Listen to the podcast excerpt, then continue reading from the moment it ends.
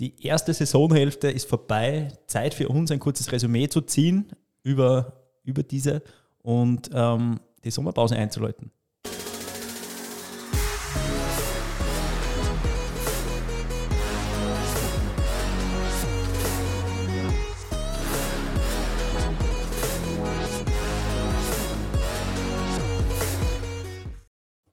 Ja, willkommen zum Podcast von Sweet Spot Training. Ich, Sausi, meine Wenigkeit und Mario, last not least Gary. Dankeschön, hallo. Diskutieren.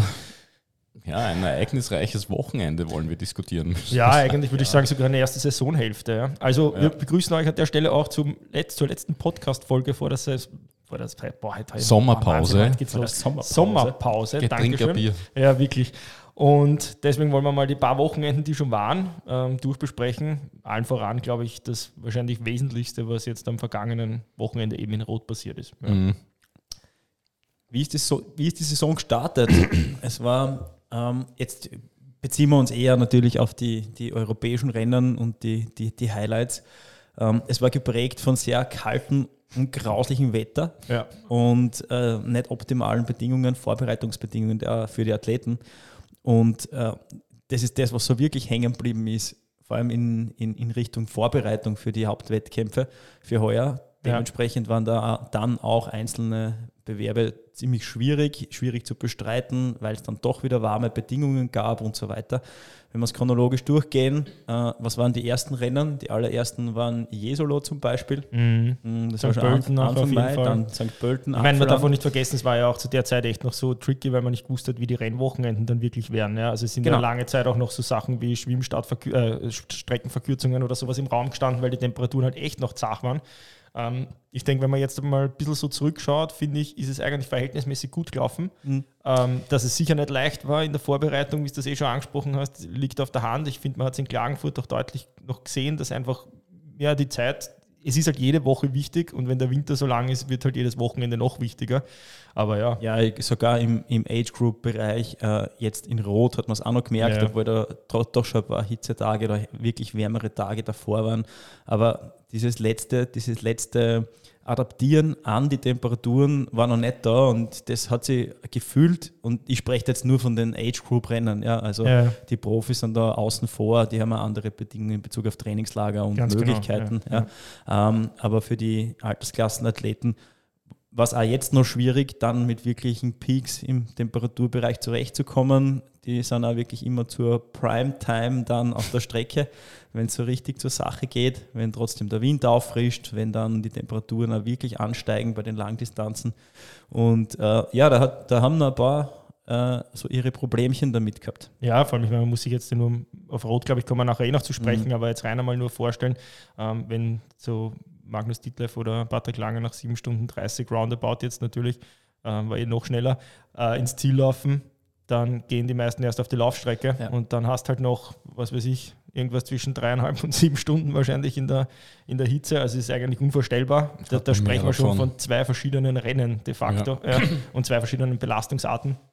Aber wie du gesagt hast, ich glaube, das, das, das schlagende Argument ist einfach das, dass sich die Profis mittlerweile im Winter einfach durchwegs im Süden aufhalten, also ganz anders akklimatisiert sind an die Bedingungen, die es dann wirklich gibt. Während man im Age-Group-Bereich halt natürlich einfach mit dem zurechtkommen muss, was einem der Wettergott so vorgibt und der war heuer sicher nicht gnädig. Ähm, ja. Ich habe auch schon mehrmals gesagt, ich beneide keinen, der heuer Klagenfurt gemacht hat von der Vorbereitung. Das kann ich auch jetzt noch immer so unterstreichen.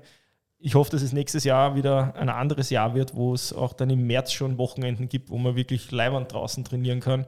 Und dann, dann steht das wieder unter anderen Vorzeichen. Aber man, man muss sehen, wie es kommt. Genau, man sieht, man sieht halt leider auch, dass die Trainingslager, die man absolviert im Februar oder vielleicht sogar noch früher, im März, im April, ähm, der Leistung schon zutragen, aber einer Hitzeadaption überhaupt nicht. Ja. Äh, vor allem, wenn man das schafft, innerhalb von einer Woche bis zwei Wochen, äh, dass man adaptiert, dann geht das wieder verloren, wenn ja. man dann wieder in den kalten Bedingungen unterwegs ist. Und äh, das kann man nicht konservieren. Ja. Ähm, dementsprechend war genau das jetzt noch in den letzten Wochen das Problem ähm, aus meiner Sicht für die, für die Athleten, dass äh, wenige Key Sessions in, genau. in, in, in ja. Hitze passiert sind, in ja. den zwei mhm. Wochen, zwei bis drei Wochen, ein bis drei Wochen Tapering zu einem Hauptwettkampf, je nach Athletentyp. Ja, ähm, im Endeffekt gibt es das halt nicht mehr so. Das, ne? was jetzt war, also die, die Woche vor Rot, die war eigentlich die erste genau. Hitzewoche, mit der man wirklich adaptieren hätte können. Das, was wir davor gehabt haben, waren einigermaßen warme Wochen. Ja. Und es waren nicht einmal durchgehend warme Wochen, es waren warme Tage und 25 Grad ist halt einfach was ganz anderes als 35 und vor allem, ja, wenn du Langdistanz bei dem Wetter machen musst. Also man merkt, wenn, wenn man ein Jahr jetzt in, nach vorne blickt, ist ja Rot jetzt dann quasi noch eine Woche später Zwei Wochen später sogar. Mhm. Zwei Wochen später sogar. Ähm, das heißt, man ist, steht dann ganz anders da, aber muss man natürlich auch sagen, zwei Wochen später das Rennen kann halt auch nochmal wirklich zwei Wochen bedeutend heißer werden. Bedeutend heißer werden, ja, ganz genau. Ja, ich, ich weiß jetzt gar nicht, Klagenfurt, wann ist der, der nächstjährige Termin? Selbes Wochenende wie heuer. Wie heuer, ja, okay. Ja. ja. also da ändert sich nichts. Ich glaube, da ist der Ironman-Kalender auch ziemlich dicht. Mhm. Also, ja müsste man, müsste man mal nachfragen, aber ich glaube, es ist auch so, dass es ja mit der Vertragsunterzeichnung, glaube ich, ja. eigentlich immer für drei Jahre und dann einzementiert ist das Wochenende, ähm, während ja die Challenge relativ flexibel ist, also vor allem rot jetzt. Ja. Und ja, ich glaube, die richten sich dann massiv nach dem Ironman-Kalender, wann Frankfurt ist, weil das wäre halt wieder witzlos, wenn das alles auf ein Wochenende ist. Aber ja.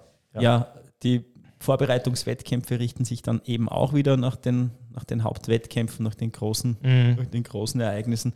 Und äh, dementsprechend wird dann höchstwahrscheinlich in Bezug auf das österreichische große Rennen Klagenfurt, St. Pölten und alle anderen auch wieder relativ früh sein. Ja. Und ja, das gilt das gilt mitzunehmen, denke ich, aus der ersten Saisonhälfte, dass man dann auch dementsprechend vielleicht was unternehmen kann gegen diese, diese, diesen, diese kleinen Problemchen. Oder sich zumindest einmal darauf einstellen kann, dass es so wird. Man ja. hat jetzt die Erfahrungswerte aus dem heurigen Jahr mit den wirklich frühen Starts und äh, man kann schon ein Learning auch wirklich mitnehmen draus. Ja, ich finde auch, was, was schon so ein Gesamteindruck jetzt aus der ersten Saisonhälfte ist, es hat sich irgendwie in den letzten Jahren ja abzeichnet, aber schon, mhm. dass die Marke Ironman halt irgendwie gelitten hat unter dem Ganzen. Also wir haben es letzte Woche, glaube ich, ausgiebig diskutiert, was mit dem Qualifikationsprozess passiert ist. Ähm, wenn ich mir jetzt anschaue, wie das Starterfeld diese Woche in Rot war, am vergangenen Wochenende, muss man sagen, das ist keine Werbung für Ironman, das ist aber eine Riesenwerbung für den Triathlonsport außerhalb des Labels. Das ja. muss man einfach klar sagen. Das heißt, man sieht, man kann mit Antrittsgeldern, mit Reputation ähm, ja, und auch Tradition wirklich die ganz, ganz großen Namen und zwar nicht so, wie es früher war, dass man sagt, okay, man hat einen großen Namen einfach einmal einkauft, sondern man schafft es wirklich, dass man ein, ein Rennen auf absoluten obersten Niveau liefert, ja, mit einer ausreichend starken Konkurrenz, ja, dass das Rennen auch nicht im Vorhinein entschieden ist, wie, es so bei vielen auch Ironman-Rennen einfach ist, ja, wo halt einer am Start ist und man sagt, ja, okay, der muss das de facto gewinnen, ja, und dann hinten die Plätze sind spannend. Also das finde ich ist schon was, was man dieses Jahr merkt. Da ist ein bisschen diese Unantastbarkeit von Ironman, die, die bröckelt irgendwie. Das ja, absolut. Man, es waren ja schon immer die zwei unterschiedlichen Geschäftsideen oder Herangehensweisen an die Sache. Ähm, jetzt Rot, weil es aktuell ist, immer mit dem, mit dem Enthusiasmus der, der mhm. Massen, die dort sind, der Menschen in dem Landkreis, die das einfach mhm. mittragen. Mhm. Äh, ist ja gar nicht so sehr die Landschaft und die Strecke, sondern einfach nur das Feeling, das dort transportiert wird. Und dann eben auf der anderen Seite das Modell mit schönen Strecken, mit dann einzelnen herausragenden äh, Profis, die bei jedem Rennen vertreten sind, aber halt nicht in der Dichte. Und ähm, ja, ich glaube, das ich möchte man sieht, man, sieht, man sieht schon ein bisschen, in was für Richtung das ja. geht und was die, was die Athleten, was die Kunden möchten. Ja. Ich glaube, gebe ich da voll recht. Ich möchte da noch einhaken, weil ich glaube, dass jetzt auch einfach mit dieser Trennung von mhm. Nizza und Hawaii und dadurch, dass jetzt einfach ähm, die Profis nur jedes zweite Jahr in Hawaii sind, irgendwie dieser große Mythos auch nur nicht mehr in der Dichte transportiert wird. Und das, was Ironman einfach gehabt hat, war Hawaii. Das ist ja. sicher das, was Rot gefehlt hat. Und da ist jetzt die Frage, wir werden es dieses Jahr zum ersten Mal sehen. Ich bin wirklich sehr skeptisch, dass Nizza das ähm, jetzt nicht, weil es Nizza ist, sondern einfach, weil es nicht Hawaii ist. Ich glaube nicht, dass sie das ja. so transportieren können, den Mythos. Und dann wird es noch spannender, wie die nächsten Jahre ausschauen und wie sich das ganze, die ganze Profiszene verhält. Also es ist ja zunehmend kritisiert worden, ähm, dass, das, dass der, der Halt, den die Profis in der Ironman-Szene haben, einfach schwierig ist. Es war ja dann auch schon im Gespräch, dass man quasi die, die Profirennen komplett entkoppelt, dass es ein reiner Age-Group-Bereich wird und so weiter. Das ist alles nichts, was das Geschäft im, im Profisektor gut befeuert. Ja. Ich glaube, dass die Profis jetzt in den letzten Jahren sich geschafft haben, ein bisschen zu emanzipieren von dieser Marke. Mag sein. Ja, ja, es ist die Frage, ob es die Profis geschafft haben oder ob es nicht sogar Ironman ist sie einfach abgeschasselt. Ja, ja, das ist die spannende Frage. Ja. Einfach, ja, Nur nicht. wir haben einen quasi Monopolisten, der sich im Grunde genommen wie der Boxsport mit seinem Verhalten selbst ein bisschen hingerichtet hat. Äh, Boxsport andere Voraussetzungen mit, mit mangelnder Transparenz. Aber sie haben mit Fug und Recht, eigentlich nicht mit Fug und Recht, sondern sie haben eine Weltmeisterschaft ausgetragen über ihr Label. ja. Und es gab ja parallel auch andere, gibt auch parallel andere Langdistanz-Weltmeisterschaften und diesen großen Nimbus haben sie selber abmontiert. Also dazu kann man ihnen gratulieren. Und ich glaube, das Stichwort Kontinuität rot ähm, wahrscheinlich in den nächsten fünf Jahren, wenn sie wenn nichts Schlimmes ja. passiert, im Grunde genommen das Mecker immer mehr werden wird. Ja, was das halt ist es schon, das ist es ja eh schon, also ja. auf einer anderen Schiene. Ja. Die, alles, was jetzt aus Profisicht, alles, was Rang und Namen hat war und dort. hatte, war dort. Aber, das, das ist das große Aber, Rot hat eins nicht, oder sie haben nur Rot. Das ist das mhm. Problem. Während, während Ironman ja in vielen Rennen ein, ein Profifeld hinbringt und viele Age-Gruppe ist es so, dass im Verhältnis zu Rot die anderen Challenge-Langdistanzen ja förmlich abstinken. Ja? Also das ist ja nicht einmal im Ansatz vergleichbar. Ja. Und das, glaube ich, ist noch ein Manko, dass sie sich nicht breit aufstellen können. Ähm, ich glaube nicht, dass das ein Manko ist. Ich glaube, dass das ein Riesenvorteil ist, ähm, dass du daraus etwas Exklusives generierst und wenn der Felix Walchshöfer, Walchshöfer ähm,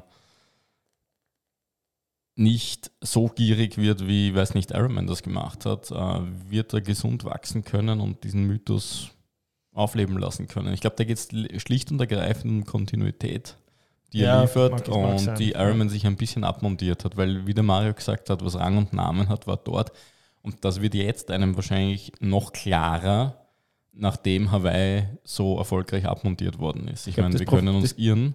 Ja, das größte Problem für Challenge wird sein, oder die größte Herausforderung in den nächsten Jahren wird sein, dass sie den Status oder dieses, diese Herangehensweise als Challenge Family und als große Gemeinschaft aufzutreten, dass das halten können.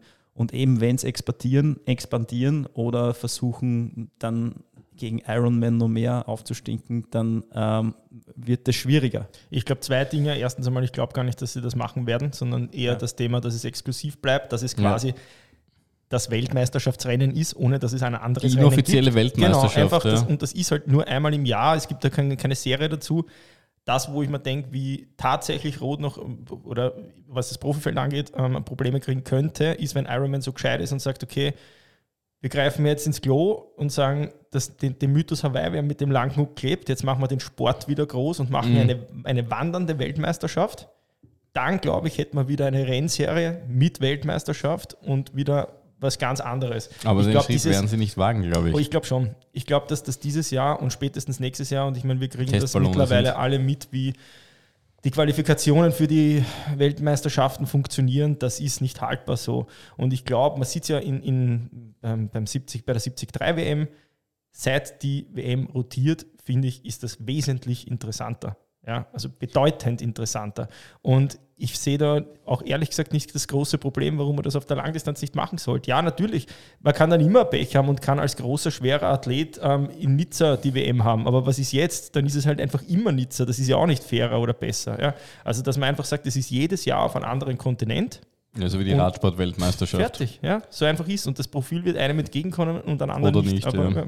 Ja, ja und man kann, man kann, ja dann vielleicht über die Jahre und wenn die Profile von Jahr zu Jahr eklatant unterschiedlich sind, auch immer wählen, ja. wann man sich qualifizieren möchte. Zu, genau. zu einem gewissen Grad. Ich meine, der Profi ja. muss nehmen, wie sie ist. Ne? sowieso. Ja, deswegen ist er auch Profi. Ja. Ganz genau. Ähm, so ist es so. Da, da, vielleicht auch ein interessanter Nachtrag zu, zu dem Qualifikationsmodus in Kärnten. Ähm, es hat offensichtlich sogar so funktioniert, dass man, selbst wenn man bei der Slotvergabe nicht dabei war und dann proaktiv den, den Veranstalter angeschrieben hat, dass man einfach als Finisher noch einen Platz bekommen hätte. Ja, oder es wird sogar nachgetragen. Und wird sogar nachgetragen. Für Hawaii, äh, ja. wohlgemerkt, ja. Also wir sprechen da jetzt schon wirklich von am Level, wo wir ankommen sind, der ja, einfach für eine WM nicht tragbar ist. Das, was wir jetzt haben, ist ein Einladungsrennen, was man automatisch bekommt, wenn man irgendwo mal in die Ironman Sparbüchse einzahlt hat. Und das ist, äh, Entschuldigung. Ja. Ja. Nein. ja, ich denke, vielleicht als, als kleine Fußnote, ich denke schon, dass das dann beim, für die Herrenqualifikation wieder ein bisschen anders ausschauen wird. Da wird es nach wie vor schwierig sein, schwieriger sein. Aber es geht jetzt da vorwiegend um das Damenrennen ja. heuer. Und das ist. Ja, ja, aber das Herrenrennen in Nizza ist auch nicht großartig anders. Nein, nein, nein, eher, also nein wir, aber ich, das, ich Herrenrennen, war Herrenrennen in Hawaii, okay, das, gut, das, das wird wieder begehrter sein. Es ändert aber nichts daran, dass das System nein, im Eimer ist. Gar nicht. Das ist Ab, absolut nicht. Ja, ich denke auch, dass da in, in die Richtung gehen muss. Aber ja, wir sind, wir sind wie immer wieder mal abgeschweift. Ja, weiß ich gar nicht. Ich meine, das heute ist ja Stammtisch, wo wir über das plaudern, was die Saison oder die ja, erste denke, Saisonhälfte war und das war das schon prägend. Die Saison, ja, ja, prägt die also Saisonhälfte. Ähm, ja, vielleicht jetzt dann einmal ein paar Zahlen oder ein paar Gedanken unsererseits zu dem Rennen äh, in Rot, zum, zum Profirennen. Ich würde gerne mit den Damen beginnen, ja, weil das für, mich, das war für mich eigentlich die, ein, eine Riesenüberraschung einerseits und auf der anderen Seite die noch herausragendere Leistung war von der, ja. von der Daniela Rief mit, mit äh, 808 und ein paar zerquetscht, zerquetschte. Ja, also du kannst jetzt mittlerweile ähm, ja, so manches Profi-Herrenrennen gewinnen. Ja, man, natürlich sind die Zeiten immer schnell gewesen ja. in Rot und ähm, man muss es schon einordnen, aber es sind trotzdem zehn Minuten schneller als oder fast elf Minuten schneller als die, die beste Zeit davor. Ähm, die auch nicht von irgendwem gekommen ist, ja. Chrissy, Na, Wellington. Chrissy, Wellington. Und damals schon als schockierend gegolten hat, muss man auch dazu sagen. Ja. ja. Vor allem, was, was jetzt da spannend ist, finde ich, also ich unterstreiche das, was du gerade gesagt hast, was überraschend war, weil auch wenn man sich so die Social Media Kommentare im Vorfeld durchgelesen hat, es war ja teilweise wirklich so, dass man schon gesprochen hat von, naja, Rief ist über den Zenit und hin und her, ja, und das ist, das ist jetzt da vorbei, das ganze Thema. Und dann kommt so ein, ja, das kannst du nicht einmal mehr Feuerwerk nennen, das war Explosion, das war ja wirklich irre. Also ja, 8 ja, ein thermonuklearer Erstschlag gegen die gesamte Gegnerschaft. Ja, das muss man mal so sagen. Ganz offensichtlich zieht wieder Brett Sutton im Hintergrund die Fäden. ähm, ja, äh, war ja doch über ein, zwei Saisonen nicht der Fall. Und sie war zwar immer in dem, in, in dem, in dem Umfeld, aber nicht direkt, so wie man das mitbekommen mhm. hat. Ganz durchsichtig war es nicht. Ähm, aber jetzt ganz offensichtlich wieder. Und dieses Winning Team ähm, funktioniert offensichtlich. Ja, ja, absolut. Also, ja. man, muss auch, man muss auch dazu sagen, dass äh, das Feld der Damen ja auch nicht ohne war. Ja, ich wollte jetzt sagen, zweite, zweite und dritte ja. waren ja nicht Nudelaugen ja, oder sowas, ja, sondern das war schon ziemlich arg. Es hat jetzt schon ein paar Mal Rennen gegeben, das, das ist jetzt gar nicht despektierlich, aber wo einfach der Vorsprung von der Daniela so unglaublich war, dass man einfach das Gefühl gehabt hat, okay, es war ein Profi am Start. Ja. Mhm. Aber ähm, das, was da jetzt war, war im Profifeld genauso eine Konkurrenz wie im Herrenfeld. Und da muss man einfach sagen, wieder Lob an die Challenge Road, dass man das so aufstellt, ja, dass das Rennen auch im Vorfeld so spannend war, dass wahrscheinlich niemand, ich meine, die Zeit hätte wahrscheinlich gar niemand tippt, aber auch ähm, das das Podium so zu tippen, ja, kann man machen, aber haben sicher nicht alle so gehabt. Das ist mal keine Vorentscheidung mhm. und das ist schon cool. Ja. Die also Wettquoten wären sicher nicht schlecht gewesen, ja, wahrscheinlich. So, wenn man ja, so gesetzt hätte. machen können. Ja. ja. also ein hervorragendes, herausragendes Rennen. Macht Lust auf Hawaii, weil wir da jetzt wieder gerade beim Thema sind. Also das wird, mhm. ähm, wer da irgendwie die liebe Daniela Rief schon abgeschrieben hat, ich glaube seit gestern. Ist sie ähm, wieder voll im Rennen, ja. Ja Ganz gut dabei. Absolut. Übrigens, das war vor nicht allzu langer Zeit die Weltbestzeit bei den Herren. Ja, das, ja, das, das ist, nämlich. Das ist wirklich das ist irre. keine Aber 40 Jahre ich meine, her. Wir haben ja heute Plauderei man müsste ja eigentlich mal so ergründen, wo, wo kommt das alles her? Weißt du, was ich meine? Also ich meine, das ist, ist es ein Material, ist es einfach, dadurch, dass jetzt viel mehr Geld in dem Sport steckt, wird halt einfach auch viel mehr in die Forschung, in Studien, in, in Trainingswissenschaften im Allgemeinen in dem Sport einfach investiert. Oder? Ich glaube, dass die Sportart jetzt einfach ein gewisses Alter schon erreicht hat, wo gewisse Trainingsarten etabliert sind und gewisse Trainingsfehler ähm, ausgemerzt worden sind. Das ist, glaube ich, einer der wichtigsten Punkte. Dann ist am Materialsektor definitiv etwas passiert. Ähm, am Thema Versorgung mit Energie. Das glaube ich anderem. auch, dass das ein Riesenpunkt ist. Ja. Und äh, ja, die Professionalisierung. Ich meine, du musst überlegen, vor 15 Jahren, wie viele Leute waren in einem Windkanal? Nermt. So, ja, jetzt ist es jetzt? Ja. Jeder. Das, das finde ich ist schon Wahnsinn, also was im aerodynamischen Bereich halt einfach passiert. Ganz sicher. Und ähm, im klar im Schuhbereich beim Laufen auch. Also diese, ja, diese, ja, diese ja, Ermü Ermüdungsresistenz wird schon ein bisschen äh, unterstützt, gut unterstützt mhm. durch, die, durch die Technologie. Ähm, was trotzdem erstaunlich war aus meiner Sicht, ist, dass die Daniela an dritter Stelle aus dem Wasser gestiegen ist. Mhm. Ähm, natürlich, die Strecke kommt jetzt nicht so guten Schwimmerinnen generell entgegen. Es ist jetzt technisch äh, Wenig Orientierung. Wenig Orientierung oder leichte Orientierung mhm. und äh, immer Neo. Ja. Ähm, ja, aber trotzdem, ähm, da kennt man andere Rennen, wo sie wirklich viel gut machen musste nach dem Schwimmen. Das mhm. war jetzt gar nicht der Fall, sondern sie ist einfach vorne weggefahren. Ne? Ja. ja. Ähm, spannende Geschichte. Also offensichtlich hat sie da auch in, richtig investiert, mhm. an der richtigen Stelle investiert um dann ihre Stärken ausspielen zu können. Ja, und ich meine, sie hat, wenn wir vom Materialsektor konkret reden, ist es, glaube ich, so, dass sie radtechnisch und aerodynamisch ganz konkret viel besser versorgt ist als die Chrissy Wellington, ja, absolut, die ja, noch absolut, nicht einmal ein Scheibenrad fahren durfte, laut ihrem Trainer Brad mhm. Sutton, weil sie es nicht fahren konnte. Ja. Und technisch war sie, und das war bekannt, am Rad einfach nicht gut. Ja. Ich meine, ein Leistungswunder, eine Maschine, kein Thema aber doch jemand, der äh, gewisses, ein gewisses Skillset nicht besessen hat. Ja, ja. Ja, absolut. Also kann man an der Stelle nur gratulieren. Das ist auf jeden Fall eine Zeit, wo ich, wenn ich jetzt aus dem Fenster sage, die wird ein bisschen Bestand haben. Ja. Weil allein, wenn man jetzt mal zurückblickt auf ihre Karriere, was die Frau gewonnen hat, das ist völlig abartig. Also sei es natürlich die Weltmeisterschaftstitel, da brauchen wir gar nicht drüber reden, aber auch die Triple Crown, Rot, also Sie hätte es niemand mehr zeigen müssen. Das ist, ja, genau. Also ist schon, das ist schon geil. Muss man ja, echt sagen, ist eine absolute Ausnahmeathletin. Das, das Wort kann man ja. nur so verwenden. Jetzt, aber jetzt wird es wirklich spannend, weil jetzt gehen wirklich langsam aber sicher die Ziele aus, sich die Weltbestzeit noch zu holen. Ähm, ist ja doch ein mhm. großer Anreiz, ein großer Ansporn. Aber äh, ja, wer weiß, was in ihrem Kopf noch so an Zielen da ist.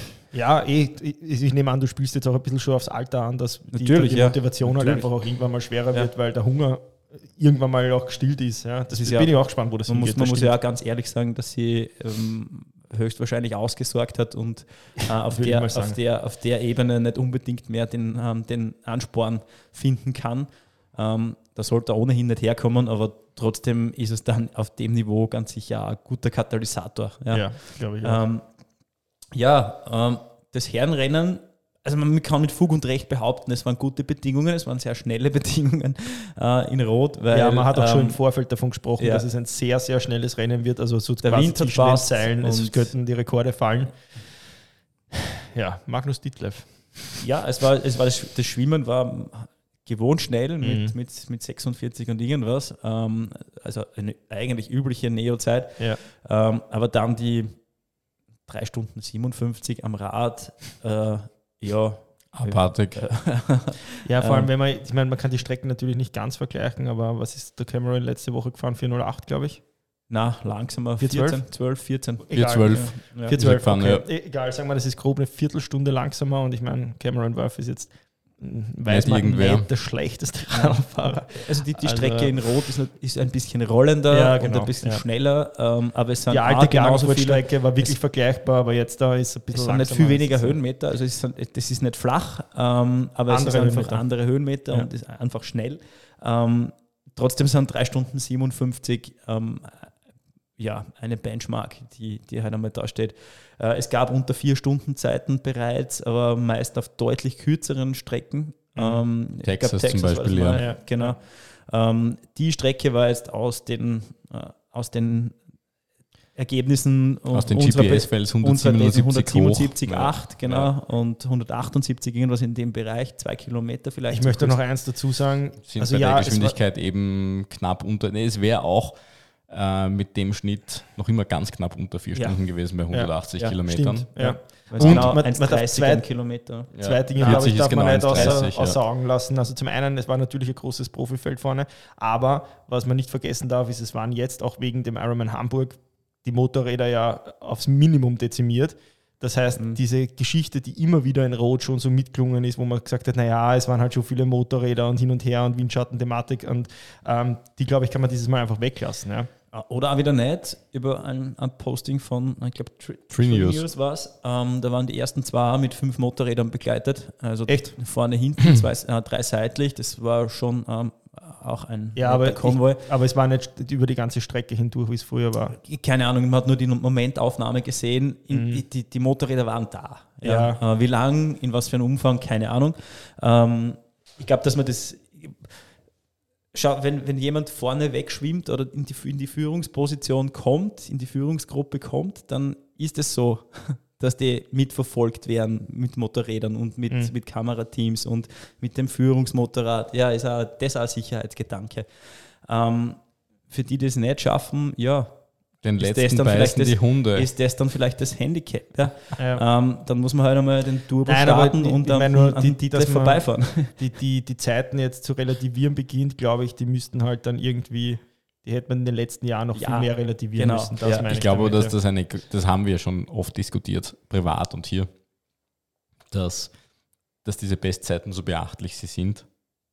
Immer mit, mit einem, einer Dehnung des Reglements zustande kommen. Ah. Ja, das ja, hat Lothar ja. Leder 1996 der erste, der unter acht Stunden gekommen ist. Ich meine, das ist jetzt dann doch 25 Jahre her. Ähm, über 25 Jahre her. Der, auch der hat zugegeben, dass er hinterm Übertragungswagen ganz guten Windschatten gehabt hat vom ZDF. Und trotzdem, man muss es schon da treten können. Ich glaube jetzt auch nicht, wie soll ich sagen, dass es ganz alleine zustande gekommen ist. Nein, das eh nicht. Aber wie du sagst, das Reglement ist gedehnt. Aber er ja. wird schon fahren können, der Herr Dietleff, schneller als wir. Ja, und vor allem schneller als die anderen. Ja. Das meine ich. Das ist das, der Punkt. Das ja. steht außer Zweifel. Und ich glaube, auf das muss man sich halt dann irgendwo einigen. Für die Wettkampfbedingungen, die an dem Tag stattfinden, darf man nicht den Athleten blamen, sondern diejenigen, die die Bedingungen schaffen. Ich das glaub, ist das genau ist, der Punkt. Ja. Und wer am Ende vom Tag im Ziel ist und die, das Regelwerk nicht gebrochen hat, wohlgemerkt gebrochen, ja, ja. er hat gewonnen und er hat verdientermaßen gewonnen. Was dann mit der Zeit ist, die Zeit ist ein Entertainment-Faktor, das glaube ich, muss ja. man schon sagen und das ist belustigt oder begeistert die Leute uns auch, ja, ist eh klar, jedes Mal, wenn die Schallmauer ein bisschen weiterfällt, ist es ist leibend, aber ja. Ja, wenn es so weitergeht, sieht man in 40 Jahren da und haben den ersten Ironman sub 7 Stunden. Ja, 40 Jahren ist wenn, gut. Wir haben wenn so nicht einmal noch, nicht so einmal noch ein Jahr haben wir genau. darüber gesprochen, ob die Zeit überhaupt möglich ist. Jetzt sind wir schon wieder mal ein paar Minuten näher. Mhm. Ja. Seitdem, es also geht von Jahr zu Jahr dahin, würde ich auch so tick sagen. Tick-Tack, Tick-Tack. Ja, die, die, ja. Uhr, die, die Uhr tickt im wahrsten ja, Sinne die großen Wortes. technologischen Neuerungen müssen, ich weiß nicht, die, welche die sein könnten, um hier noch so mal groß, große ja, Abstriche aber wer hat an Carbon-Schuhe gedacht? Ne? Das ja. ist das. Die, deswegen, wer errät, wann wir den Podcast über sieben Stunden halten, ähm, den, der bekommt ein Jahr Trainingsplanung geschenkt. Also. Und von mir ein Jahresvorrat an Bier. Uh, uh. Wenn du einen richtigen erwischt hast, ein Problem. Ja. ja das, könnte, das muss mich, glaube ich, jetzt heute noch versichern lassen. Ja, gewisse aerodynamische Dinge sind ja um, dann schon wieder eingeschränkt worden. Der Skipper Joe äh, mhm. äh, war, ich finde den Namen immer wieder lustig, äh, ähm, mit, Fast mit, so lustig wie Captain Aero, Morgan. Mit, ja, genau.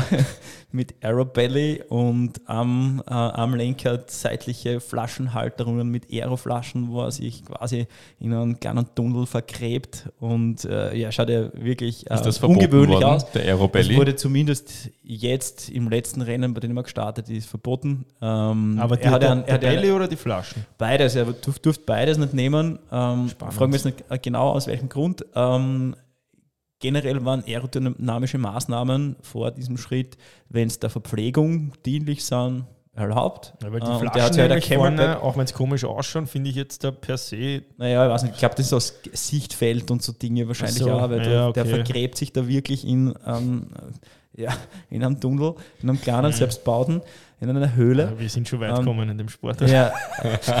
und die äh, UCI wird sich denken, was ist mit denen komplett, mit denen komplett los. und das Camelback irgendwo verbaut im, im Anzug vorn als, als, als Aerobelly, ja, ähm, ja, ähm, ja. ja. wir reden hier über Dinge, die, die, die lächerlich klingen mögen, aber in dem Geschwindigkeitsbereich wirklich den Unterschied Vor allem über die Dauer. Über die ja, Dauer, über das die darfst Dauer. du nicht vergessen. Wir, wir haben ja, ich habe ja angesprochen, die Weltbestzeit von, von Dave Scott noch mit 8.01. Mhm.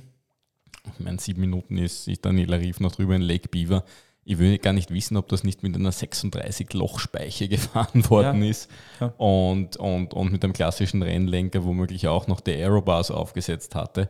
Und jetzt reden wir darüber, dass wir Anzüge haben und dergleichen mehr. Und für mich ist das erstaunlichste in der Zeitenentwicklung eigentlich gar nicht im Ironman passiert, sondern eigentlich in den, also ein harter Exkurs, aber in der 4000 Meter Verfolgung der, der Mannschaften in, im Bahnradsport, wo es eh schon so wenig Zeit gegeben das hat, stimmt. aufzuholen ja, ja. und sie dann von 4 Minuten auf 3 Minuten 42 runtergekommen sind im Geschwindigkeitsbereich von 60 bis 67 Stundenkilometern jetzt. Ich glaube, das muss man auch für den Laien irgendwie mal kurz erklären. Dass, dass das mathematisch, dass das, physisch genau, unglaublich ist. Dass das eine Exponentialkurve ist und ja. dass jeder kmh ab einer gewissen Geschwindigkeit einfach viel schwerer zu erreichen viel ist. Also von 17 auf 18 ist unvergleichbar mit 40 auf 41. Und von 60, und von 60 auf 67, auf das sind drei Galaxien gestört, dazwischen. Ja. Und wenn das geht und wenn da noch ein weiterer mhm. Technologietransfer stattfindet und das wird er mehr oder weniger sowieso machen in nächster Zeit, dann ist auf der, ist wahrscheinlich noch mal, sind wahrscheinlich noch ein paar Minuten drinnen. Also ja, ich ja. habe jetzt ein bisschen drüber nachgedacht, ich lege mich fest, in 20 Jahren reden wir über Sub 7. Wir sollten, wir sollten das ich Thema... Ich glaube, dass es deutlich schneller gehen wird. Ich glaube auch. Bedeutend schneller. Ich denke eher, dass wir im Bereich von zehn Jahren oh, reden. wir, wir machen zehn Jahre, okay, was sagst du, Gary? Ja, ich würde auch irgendwas in der Richtung. Acht du, vor zehn, vor zehn Jahren war die Weltbestzeit, nein, es sind 13 Jahre her oder 12 Jahre her, war der Marino von Hohenacker mit 7,45. Auf einer zu kurzen Strecke, darf man auch nicht, das muss man immer dazu sagen. Auf ja. einer bisschen zu kurzen Strecke. Das heißt, die Was hat der Rehler in Rot damals erzielt, 2011? Oder 41 dann. Ja. ja, und das sind jetzt in 20 Minuten in 10 Jahren. Roundabout. Scheiße. Ich habe nicht mal spekuliert. Ja. Das ist übrigens euer Bierlieferant, das ist der Christoph Sauser. äh, ja, eben, ja, aber es, es, es, es wird und bleibt spannend, weil ich denke auch, dass dann trotzdem die Luft immer dünner wird, wenn es dorthin mhm. kommt. Ähm, wir, vielleicht sollte man das Thema vom, jetzt schon wieder, jetzt kommt er schon wieder vor, ähm, vom Hannes Ölböck mal aufgreifen. Die Technologie-Sachen, liebe Grüße an der Stelle. Ja, ja liebe danke Grüße. vielmals für das viele Feedback. Feedback und, und immer, wieder, immer wieder gute Themenvorschläge. Ähm, da geht es darum, was Zeiten von vor wie lange war das her? 50, 60, 50, 100 Jahren. Jahren ähm, mit der technischen Entwicklung, mit der technischen Entwicklung im Bereich, Bereich Materialsektor und ähm, Trainingswissenschaft trainingswissenschaftlich und so eine komplette Entwicklung jetzt wert wären. Ähm, und sein, sein Aufhänger wäre dabei der Johnny Weißmüller gewesen, der Tarzan, der die, der erste mhm. Mensch unter der Minute auf 100 Kraul war und das Ganze aber mit Wasserballkraul, also Kopf über Wasser absolviert hat. Und da wäre die spannende Hochrechnung, was würde oh, der ja. heutzutage abliefern können? Und vielleicht könnte man dann auch Prognosen, bessere Prognosen stellen, was dann in zehn Jahren ist. Ja, ähm, ist halt alles ein bisschen ist Ware und spekulativ. Ja, die Glaskugel, ja. Ähm, aber trotzdem ist es so ein bisschen die Schiene. Und ja, wir werden sehen. Genau. Ich meine, ich möchte schon eins thematisieren. Ähm, gestern Patrick Lange, wenn, ja. er nicht, wenn er nicht abklatscht hätte mit allen den Fans und das das wird ihm vielleicht kurz leid tun, weil er wollte immer unter 2,30 den Marathon hinten drauf laufen. Ähm, 2,30,02 war es dann im Endeffekt. Hm. Wir sprechen da schon von einer abartigen Leistung, also wenn man sich mal kurz irgendwie vergegenwärtigt. Ähm, 3,35 oder? Ist das oder 3,32 am Kilometer? Du musst ja. mal geben, so wie viele Menschen laufen das beim Werner City Marathon ähm, ohne 180 Vorrat und ohne Schwimmen. Das ist schon wirklich eine, eine, unfassbare Laufleistung und wer sich das angeschaut hat, so die, ich sag mal, die letzten, den letzten Kilometer war er fast durchgehend im Bild, weil ja der Magnus Ditlev schon im Ziel war. Das ist immer noch ein brutaler Stance, einfach wie, wie der läuft, wie stabil, welchen Abdruck. Ja, das ist, ähm, das macht schon, macht schon echt Spaß, lauftechnisch dem Herrn zuzuschauen. Also wir haben einen Schnitt von 3,33 am Kilometer 33. für Patrick Lange. Mhm. Ja. Kann man nehmen, oder? Ja, zwischen. Würde ich trocken gern laufen am Marathon. Mhm. Das würden viele gerne am Fünfer laufen. Ich glaube, das ist die Glotzen. also Mario, okay, du hast alles. ja, die, die, Aerodynamik beim Rennen, bei dem Tempo macht das was aus. Ne?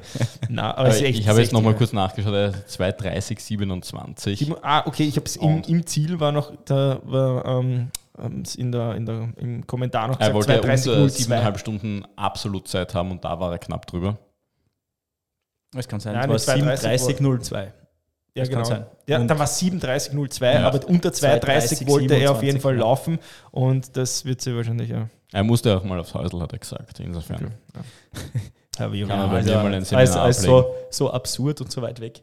Ähm, es ist auf jeden Fall egal, die, die, da reden wir jetzt über Nuancen, weil die, die Leistung einfach per se komplett irre ist. Mhm. Ja, also das Drauflaufen ist halt, wenn du jetzt mittlerweile zusammenzählst, pff, ja, tut sich schon was. Auf der langen es, tut sich echt was. Ja, es ist spannend, wo, die, wo die Athleten herkommen. Man, Dietlev kommt wirklich fast aus dem, aus dem Nichts von, mhm. da, vor ein paar Jahren, hat voriges Jahr, äh, muss man dazu sagen, auch Rot auch gewonnen. Sehr jung auch. Äh, Aber 25, der, der, Typ. In also, der Covid-Pandemie ist der in diese, ja. ähm, wo, wo so viel in den amerikanischen Ovals genau. waren, also ja. die, die, ähm, die ganze Challenge-Geschichte, da ist er eigentlich war plötzlich wirklich da, auftaucht. Er hat ganz bestimmte Vorgeschichte. Klar, ja, ja nur haben wir es in Österreich jetzt nicht so mitgekriegt. Aber ähm, ist schon beeindruckend und im Gegensatz dazu vielleicht der Ben Canuti, der Dritte, mhm. ähm, der ist ja schon wirklich ewig dabei, äh, auf der Kurzdistanz, über die Kurzdistanz.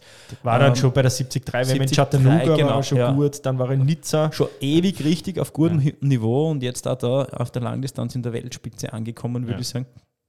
Ähm, ja, unterschiedliche Entwicklungen und äh, trotzdem alle Wahnsinnsergebnisse. Was mich immer ein bisschen depressiv macht, ist, wir haben jetzt da das quasi erste Juli-Wochenende. Und es ist eigentlich schon dieser Riesenbrocken aus der Saison weg, wo einfach so viele geile Rennen sind. Ähm, ist, echt, ist echt schade, oder? Es ist immer so, man hat das Gefühl, es ist elf Monate warten und dann ist ein Monat so ja. ganz intensiv und dann, äh, ja. Wir haben in der Vorbesprechung auch schon gesagt, ähm, was soll dieses Rennen in Rot jetzt noch toppen von den Ergebnissen heuer? Äh, nächstes Wochenende, äh, ich, wenn ausgesehen, sogar mal ganz direkt, wird, weil vorher habe ich was anderes gesagt. Aber eigentlich kann es dieses Rennen gar nicht getoppt werden, weil ja die WM zwischen Damen und ja. Herren getrennt ist. Das heißt, ja, wir werden einfach dieses, dieses Feld Diese Dichte. geschlechterübergreifend nicht ja, haben werden. Ja. Ähm, und ja, also ja, gratuliere also, an die Challenge Group. Muss man, na, muss man einfach so sagen. Ja. Also das haben, da haben sie jetzt wirklich Ironman ordentliches Wasser abgraben. Mhm. Bin ich gespannt, wie es nächstes Jahr ausschaut. Weil das Rennen ist durch dieses Rennen jetzt sicher nicht unbekannter und unbeliebter geworden. Nein, ganz sicher nicht. Also ja, also, wenn man dann die Bilder verfolgt äh, oder an, im Nachhinein sieht, es sind, es ist halt schon Wahnsinn, wenn da, weiß nicht, 300.000 Menschen irgendwo beteiligt sind an dem ganzen Spektakel und äh, Tour de France Verhältnisse schaffen am Rad, äh, mhm. den kompletten Main-Donau-Kanal säumen äh, zum Schwimmen. Ja, äh, hat schon was. Also wieder ganz unabhängig von der Landschaft, die, die, die diese, dieser Landkreis zu bieten hat. Äh, ich glaube, das ich die, Ihnen, die Stimmung ist schon. Ja, ich würde es Ihnen wirklich irgendwie wünschen, dass es da. Wir sagen immer so oft konkurrenzbelebtes Geschäft mhm. und das ist so. Ja. Ich glaube, dass das jetzt vielleicht auch irgendwo ein Startschuss sein kann, dass man den Sport irgendwo auf die nächste Ebene bringt. Wir haben jetzt lange Zeit eine Phase gehabt, wo eigentlich Ironman, wie du hast es vorher gesagt, ein Monopol war. Ja? Mhm. Und man hat das schon auch durchwegs gut sehen können, ja, weil es einfach immer für eine gewisse Qualität gestanden ist.